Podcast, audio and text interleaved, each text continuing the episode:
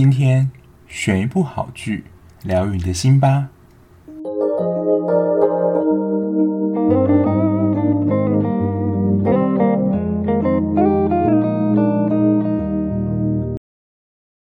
欢迎收听追剧二百五，我是小 B。在节目开始呢，首先感谢大家，如果你是有赞助我的订阅方案的话，你们的赞助我都收到喽，非常感谢你们，就是愿意用一点点的钱呢来支持，就是创作的持续创作下去。因为 Podcast 不像 YouTube 一样有广告的分润，所以基本上做 Podcast 一开始真的都是以热情在支持这个创作的动力。那据统计呢，蛮多的创作者如果用热情用完了啦，很长，大概就会在三到四个月停更。那蛮庆幸的是，我目前更新到现在大概已经有七个多月。虽然有时候中间上片的频率不太稳定，不过也是到达七个月。那因为本身这个主题啦，是我自己也蛮喜爱，就是追剧嘛，我很爱追剧，所以对我来说不会有太大的压力。可是如果是我看完剧之后，想要怎么把这个剧里面有一些东西想要分享给大家，我大概就会需要重新的润饰或是吸收一下，说里面可能有一些告诉我们是什么，然后分享给大家，就会需要花我一点点时间。那我当然也希望就是能够透过我的介绍，让大家在剧集当中有一些收获，或是会因为可能我的推荐之后去看了这部剧，而让自己有一些新的启发。这也是我。算是想带给大家的部分啊，不过总而言之呢，也就是非常感谢大家的支持。那我自己在思考过后啦，就是我目前应该还是会维持一周两更。那也有一些听众会留言说，诶，你们能够介绍一些现在院线上的电影？那我想一下，我应该会就是用一部分赞助的金额，在礼拜六的时候不定时的更新，就是我去。看的一些院线片，然后介绍给大家，这是我目前的想法跟规划啦。那如果有什么建议或想法的话，也能够让我知道。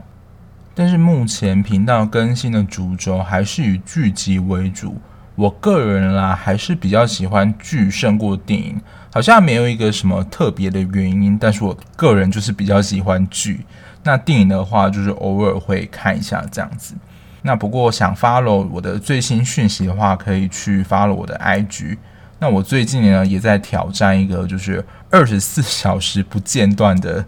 更新我的 IG Story，就是想要刷一个存在感，就是让大家能够就是经常来我的频道看一下。那我在上面分享一些就是剧集的即时消息给大家。那我之前也在 IG 询问大家，都是看哪一类的剧居多，韩剧啊、美剧还是台剧？然后我意外发现，就是台剧其实真的还蛮多人看的。我今天就选了一部台剧来介绍，我看完之后是个人强力推荐给大家哦，应该是我近期看过台剧里面最感人的一部。但这一部的名气好像没有很高，叫做《粉红色时光》。它的剧情呢，是由方志友饰演的女主角赵以彤。他高中毕业之后就被妈妈送去美国念书，但他对这件事情其实对妈妈非常不谅解，他不想要就离开他妈妈，也会觉得说他爸妈把他送去美国，可能是因为他将来可能如果有比较好工作成就啊，他会觉得说他让妈妈很有面子，所以他们母女的关系其实一直都不太好。但他从美国回来之后呢，就有一天发现妈妈就是汪丽雅，她就自然的猝死在沙发上。然后他妈妈身边有一群跟他非常要好的五专同学都来送他。然后也因为汪丽雅的辞世，就开始了这群老同学们一起回味起他们五专时期的美好时光。那这部戏其实主角算是有两群，一群就是比较年轻，就是由方志友。饰演的赵以彤跟吴念轩饰演的方志佳，还有呢一群比较资深演员的饰演的，就是这一群武专的同学，他们基本上都是赵以彤跟方志佳的长辈，就是爷爷奶奶级的。赵雨桐她在这部戏的个性，你要说嘴巴很坏嘛，但我觉得她就是一个个性比较倔强的女生。可是她讲话真的不会太好听，你可以说狗嘴吐不出象牙，哪怕她脾气也是蛮冲的。感觉对方如果讲话比较不客气，或是讲话也是比较冲的话，她超级容易跟人家对刚起来了，可能马上就会突然冒出，就跟老板说我不做了 这样的反应。然后方志佳是由吴念轩饰演的，我给他的几个字就是老好人跟工具人嘛。我觉得他就是那种个性比较压抑的男生，然后就是侵略性也是比较低一点的。他就是那种不到最后关头就不会向他喜欢人告白，甚至你可以说啦，他是要到他喜欢人最后可能要离开他或者被人家追走的时候，他才有办法把他自己心中的想法就是讲出来，就是真的会到最后一刻。所以他跟女主角赵雨桐的个性是完全不一样的。然后这是年轻那一辈的主要角色。那其实我觉得这一部蛮特别的是，就是比较资深演员的，我觉得他们也算是另一群主角，也是戏份占蛮重的。像秀燕，她就是方志佳的奶奶，她就是那种标准刀子嘴豆腐心，很像我们在眷村看的那种老太太，就脾气非常的直爽。然后他们家本身是卖猪肉的。但他就是因为有时候嘴巴讲很快，就是有时候有口无心啊，讲话比较直一点，所以有时候会伤到别人。然后他的脾气也是蛮冲的，这点跟方家完全的不一样。然后也是非常的重面子，就是他如果犯错或是跟别人吵架，他是不会轻易的低头认错的。然后再是陈晶晶，她算是那种倾国倾城笑话吧，据他那个。戏中的描述，可能他在五专时期追他的男生，可能就是排到校门之外，还绕了两圈那种，就是在当时真是一个大美女啊。然后再来是 Jackson 蒋克森，他就是一个跨国企业的一个算是位高权重人，就好像是亚洲区的某一个经理吧，反正就是事业有成的角色。不过他在婚姻上就已经离婚，然后他有个儿子，也是年轻那一边的主角之一，但跟他的关系也不好。然后他的儿子蒋新达呢，就是经营了一家餐酒馆，那也就是之后呢赵雨桐会去上班的地方。然后再来呢是一对班队，浩东跟淑贤，他们就是从五专时期就是一个班队。从学生时期啊，就是持续相爱。他们班那时候也都蛮看好他们以后能够结婚。然后他们其实，在后来丽雅走了之后，也去参加同学会嘛。那他在他们同学的面前，都还是表现出蛮恩爱的样子。殊不知呢，他们的婚姻大概从十年前就已经出现了问题，就已经分房睡了吧。只是在同学面前，他们都还是表现出非常恩爱的样子。这一部的主要角色其实还蛮多的，那我觉得还不错的是，就是他每一个人的故事其实都有带到，不会让你觉得好像有几个人的故事被刻意的忽略或是铺陈的很少。那我觉得这一部，因为丽雅在第一集就先走了嘛，然后她其实在这部戏里面，她人不在了。不过她这部蛮特别的是，就是丽雅化身旁白姐，她在每一集的开头结束呢，都会有一段蛮感性的独白。你可以说啦，是蛮心灵鸡汤的。可是我听起来会觉得说，那更像是一种人生的体悟。她不是那种很正向说哦，叫你要加油啊，或是一定要好起来那一种。比较像是他对于人生的一些感叹，就依照他这个剧情的发展，他会有一些自己的一些想法。我觉得啦，因为我个人是体内蛮藏着老灵魂的，所以我听这些旁白，我觉得是蛮有感觉的。那我念一段他第一集的时候丽亚的旁白，他说：“人生这回事，有时候就像一部电影，你以为自己记录了一些什么。”但这些片段不晓得在这些什么时候被剪得一干二净。我一直以为是时间冲淡了记忆，但直到最后我才发现，是我们选择了自己的记忆。他在剧中会念得更慢一点，然后更有磁性一点吧。我自己听起来是觉得蛮感动的。而且搭配演员，就是莉亚铁妞这个演员的声音，你你听的时候真的会觉得有一种想哭的冲动。如果你是喜欢这种在剧中有一些金句或是想法感叹的话，那我觉得这一部真的是大力推荐给你，因为里面真的有蛮多配合他们人生的遭遇会有的一些启发跟感慨。那我觉得他在里面有一个我蛮有感的，是他提到有关于尊严这件事情。详细的我并没有记啦，但是他提到是说，好像老了之后，唯一一件事情能够保住的，只剩下自尊跟尊严。所以其实呢，我们要承认自己犯了一些错误是很难的，因为好像到老了，我们也只剩下自己的自尊能够保住。如果连自尊都保不住了，其实我们很难在人家面前抬起头。就这一类的一些。话语，你就会觉得嗯，蛮符合当时的一些人生的状态。那我觉得这一部也是会看起来比较感慨一点，因为它其实就是比较着重在缅怀过去的一些时光嘛。那它其实，在剧情上也是比较没有那么欢乐的。最主要是你在老年的时候，也不用说到老年啊，可能到中老年的时候。开始会发生的一些事情，其实是让你自己比较难以适应的，就会让你意识到说，哦，我们自己真的渐渐的老了。所以这一部呢，其实他点出很多片段，好像在默默提醒说我们老了。但是也因为时间的长久变化，所以会显得其实他们在五专时候这些这一群人的情谊啦，是非常珍贵的。会看到说都已经是大概六十岁的人，他们的感情还在那么够深厚，然后能够互相的扶持聚在一起，真的是一件蛮难能可贵的事情。因为其实也是莉亚的死亡将他们串联在一起，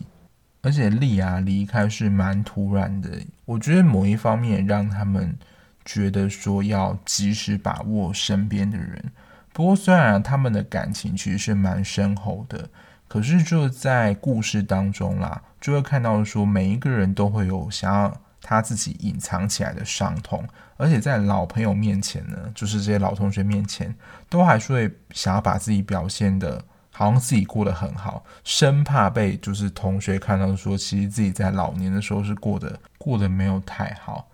其实我们自己都会有不想要被人家发现的一面，因为我觉得就会担心说自己的这样的状态会不会被。同学批判或是没有办法被接纳，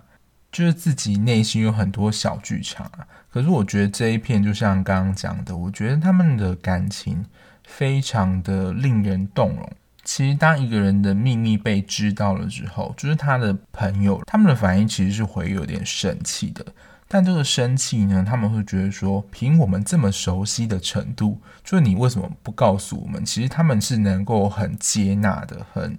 平常去看待这一切，而且当这些朋友知道某一个人状况之后，他们都是一直陪在他身边，不会发生像说他自己可能想象，他们会离他而去，或是对他有很多的批判，或是闲言闲语。像是刚刚提到的校花陈晶晶啊，因为她就是当年校花嘛，在那个时候就有非常多人追求她。可是随着时间的推进啊，就是虽然还是保养得宜。可是他以现在他的年纪啦，已经不是当时那个随时都会有人追求的状态。不确定他是不是因为要照顾妈妈的关系，所以未婚。但是呢，当他自己真正有喜欢的人的时候，因为他其实年纪也一定到了，而且可能呢，那个人他喜欢的人也错过了，就对方可能也已经结婚有老婆，甚至小孩了。然后像是蒋克森呢，他在年轻的时候就是篮球队长，就是非常的英姿焕发嘛。然后他现在其实也六十岁了，然后也是去跟人家运动啊，打篮球，结果回来呢，就是不是脚扭到啦，或是痛风发作啊，就可以看得出说，就是时间。这件事情呢，真的改变我们，不论是身体的健康或是心智，其实都改的很多。但是也提醒我们，真的不复当年，可以在尝试就可以做那些蛮疯狂的事情，或者依照年轻的时候做一样的行为了。然后另外一个，我觉得在这部戏里面有一个非常写实，也觉得啦令人蛮催泪的地方，就是对关系改变这件事情。好像啦，一定都要等到发生某一个事件，说我们跟某一个人的关系才能够有一些动摇或者是松动。像是提它里面有提到生病这件事情，例如可能原本你跟你父母的关系不好，可是等到假如真的父母生病或怎么样，就是面临生离死别的时候，就可能意识到说以后可能再也见不到了。我觉得发生这种重大的事件的话，有可能会使得关系有一些转变。再来就是呢，就是自己经历了一些算是大风大浪的事件之后呢，其实自己的心态也会有一些转变。即使在看待同件事情上，就是秀燕呢，其实她的儿子就是一个算是欠债吧，所以秀燕跟她的儿子几乎是断绝来往，而且她也非常的讨厌看到她的儿子。但是因为他儿子也就是方志家的老爸。志佳其实都还会偷偷的去看他爸爸现在过得怎么样。当然，秀燕知道就很生气啊。但到最后的时候，他因为债主找上门的关系，所以要独自的逃往国外。然后方志佳呢，就安排了一场假旅行，就是要安排秀燕能够跟他儿子再见一面。因为说实在啦，他爸这样子逃亡。国外去真的不知道下一次见面会是什么时候，甚至还能不能够再见也不知道。那我想秀燕也是因为就是丽雅的离开，所以她其实在对于生离死别这件事情可能又有一些体悟。所以到最后虽然啦感觉上没有原谅他儿子，可是对于他儿子的态度其实是还蛮软化的。他在里面就会有真的这些我觉得超真实的一些情节的演绎。但就会感觉到这样的情感是蛮真实、蛮真挚的。那也因为这部戏呢，就是不断的提醒我，就是自己已经慢慢的变老。所以之前在我可能不会爱你那一部有一个词啦，蛮渐渐的出名嘛，就蛮常见的被提到，就是有关于初老这件事情。那我也就想起，就在我大概三十岁这个年纪，就渐渐的开始，不论是在心境上啊，或是在体力物理上，就是有哪一些的转变，或是一些现象发生。我觉得第一个，如果是在身体上，第一个最明显的因就是体力的下降。我真的觉得在大学那时候，好像不管怎么熬夜，就是隔天起来就是。生龙活虎，或是上早八的课都没有问题，就是精神很好。可是现在真的只要熬夜，就熬到两三点，就是隔天完全就是要可能睡个十几个小时才补得回来。而且说实在，我自认为啦，我是睡眠时数需要比较少的人。可是就是真的，大概过了二十五到三十岁这段期间，就是体力真的是大不如前了。因为我那时候研究所写论文，有时候真的一天就完全的就是坐在椅子上，然后就写到很很崩溃。可是隔天去睡觉起来，就是可以马上恢复精神。我觉得现在应该没有办法做到这样了，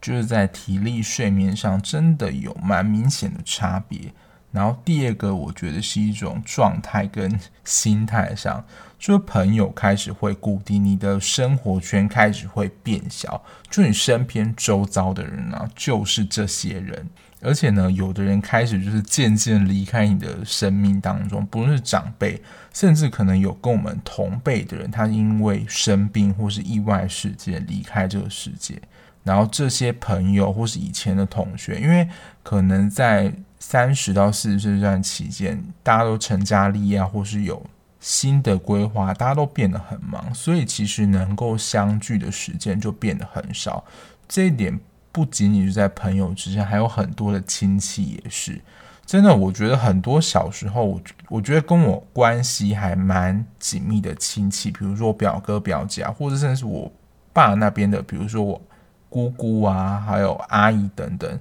现在很多我觉得真的都是只有婚丧喜庆才会碰到的场合，而且特别是丧礼，因为丧礼可能都会想要来见最后一面，因为结婚不一定会来啊，但是丧礼好像碰到的几率会比较高，所以真的好像就是身边有一个重要的人过世，然后一起出席才会见到打招呼说，我们下一次的见面可能也是这种场合，或是谁结婚等等，就是平常可能也不太会有交集。所以我觉得，如果我是从小或国中、高中能够持续下去，比如十几、二十年的友谊，这种关系真的要好好珍惜，因为能够。陪你一起走到就是你人生很后面的朋友，这些真的都是我觉得非常幸运跟幸福的一件事情。其实有关于初老现象，真的有非常多啦，比如说记忆力的衰退啊，就你可能原本想说要进房间拿一个什么东西，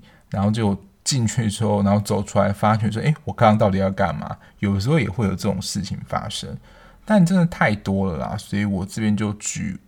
两个我自己目前遇到的状况，那不晓得就是你对你们来说，如果你是可能跟我这个年纪差不多的听众，甚至比我再长一点的，不晓得你们有没有感觉到，就是有一些初老症状呢？也欢迎跟我分享。总结来说呢，这一部粉红色时光，它就是一部我觉得在情感上蛮真挚跟感人的一部戏。就如果你是哭点比较低的听众呢，真的卫生纸要多准备几包，